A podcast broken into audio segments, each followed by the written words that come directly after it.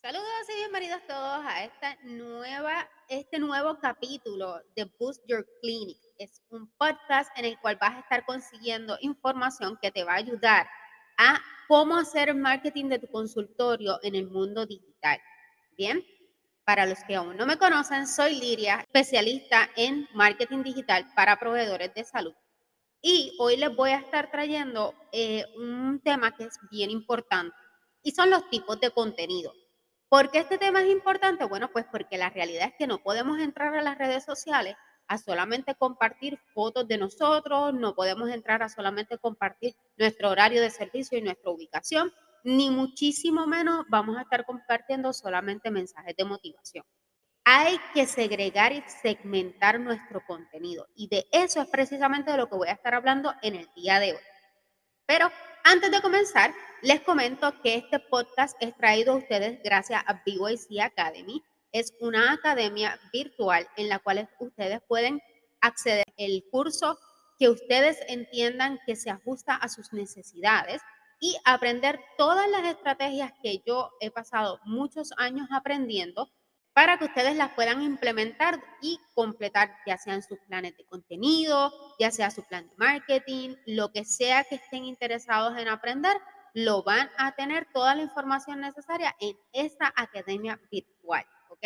Ahora, sin más preámbulo, ¿cuáles son esos tipos de contenido? Pues mira, te lo voy a decir de inicio, tipo check. Los contenidos que nuestro plan eh, debe tener son conectar y buscar conversación. Debe haber contenido educativo, debe haber contenido de entretenimiento, motivación, servicios y portfolio y venta, ¿ok? Estos son todos los tipos de contenido que nosotros debemos tener en ese plan de contenido, valga la redundancia.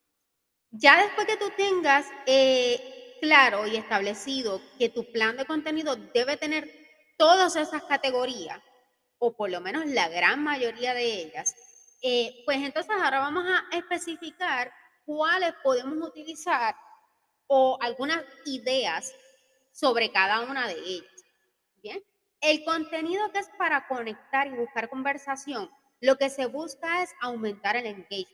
Cuando tú tienes una cuenta de redes sociales con un engagement bueno, o sea, un 10% plus, quiere decir que el contenido que tú eh, publiques de forma orgánica va a tener un mejor alcance.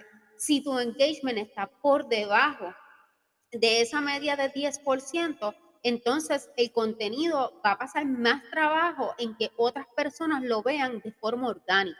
Y cuando hablamos de forma orgánica es que no pusimos dinero para invertir al que llegue a más personas. El famoso botoncito azul que aparece en Facebook y que aparece en Instagram. Eso es a lo que me refiero con forma orgánica. Entonces, necesitamos crear contenido para hacer que las personas interactúen con, nuestras publicaciones y de esa manera que el resto de las publicaciones tengan un mejor alcance.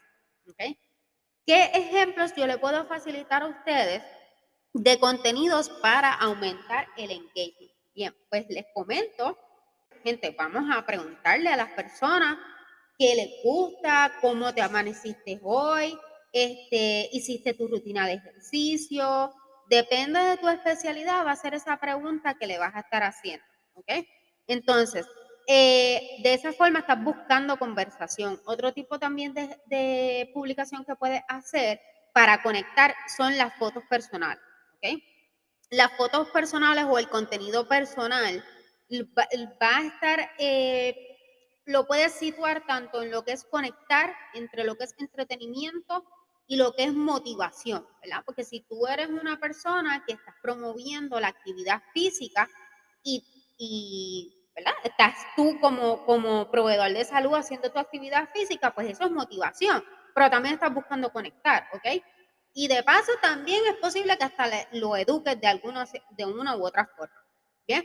Así que el, el contenido personal, o sea, tú publicar que estás haciendo ejercicio, tú publicar eh, tu comida o tú haciendo alguna actividad con tu familia. Sé y entiendo que hay muchas personas que no nos gusta compartir nuestra vida privada y eso está completamente bien y eso es muy respetable, ¿ok? Pero siempre hay algo que nos violenta nuestra privacidad y que lo podemos compartir. Eso es lo que queremos que tú compartas para conectar, para entretener y para motivar a tu audiencia. Entonces, en cuanto a lo educativo, esto es sencillo. Piensa las preguntas frecuentes que te hacen tus pacientes. De esas preguntas frecuentes que te hacen los pacientes o de las condiciones que atiendes frecuentemente, haz publicaciones y educa a la audiencia. Es posible que muchas personas estén presentando síntomas de los que frecuentemente atiendas y todavía no sepas que necesitan buscar ayuda médica. Así es que haz una publicación, mira, estás haciendo mucho, debes acudir a tu médico. Se aumenta, se eh, incrementa la tos de tal hora a tal hora, mira, deberías acudir a tu médico. Este, eh, te fatiga cualquier escenario, busca a tu médico. O esto podrían ser las posibles causas de, esa, de esos síntomas que estás presentando. Para un mejor diagnóstico, debes visitar a tu médico. El fin siempre va a ser que deben visitar, ¿ok? Pero las personas deben verlos a ustedes como una solución a ese problema porque es posible que yo esté presentando mucha tos, pero no sepa a qué médico yo debería visitar, ¿okay? o en qué momento debería ser ese momento adecuado para visitar. ¿okay? Así que lo educativo, como les mencioné, nos vamos a ir por la línea de las preguntas frecuentes que reciben en su consultorio. Entretenimiento, pues mira, meme, GIF, como mencioné ahorita, eh, eh, publicaciones personales, en entretenimiento también podríamos aprovechar las fechas festivas o los días nacionales, que si el Día Nacional del Médico, el Día de la Diabetes, todos esos días también los podemos utilizar en lo que es entretenimiento. Este, y en cuanto a motivación, pues pueden ser retos. Mira, te reto a que reduzcas tu café en un 10%. Te reto a que salgas a dar un paseo en un lugar seguro. Eh, te reto a que te comas tantos miligramos de potasio al día este, cualquier cosa que se adapte a tu especialidad y que sea sano y seguro. Siempre teniendo presente que hay algunos límites y que no todas las personas son iguales, no todo el mundo tiene las mismas condiciones. Así que todo aquello que usted considere seguro dentro de un parámetro de lo normal, eso es lo que usted va a poner como un reto. Este, esos son cosas de motivación y puedes adicionar lo que todo el mundo conoce, los mensajes de inspiración. Bien, entonces, hablamos de servicios y portfolio. Aquí estas publicaciones pudieran considerarse venta y sí, la venta va a estar ahí, pero va a ser una venta indirecta, no va a ser una venta directa. ¿ok?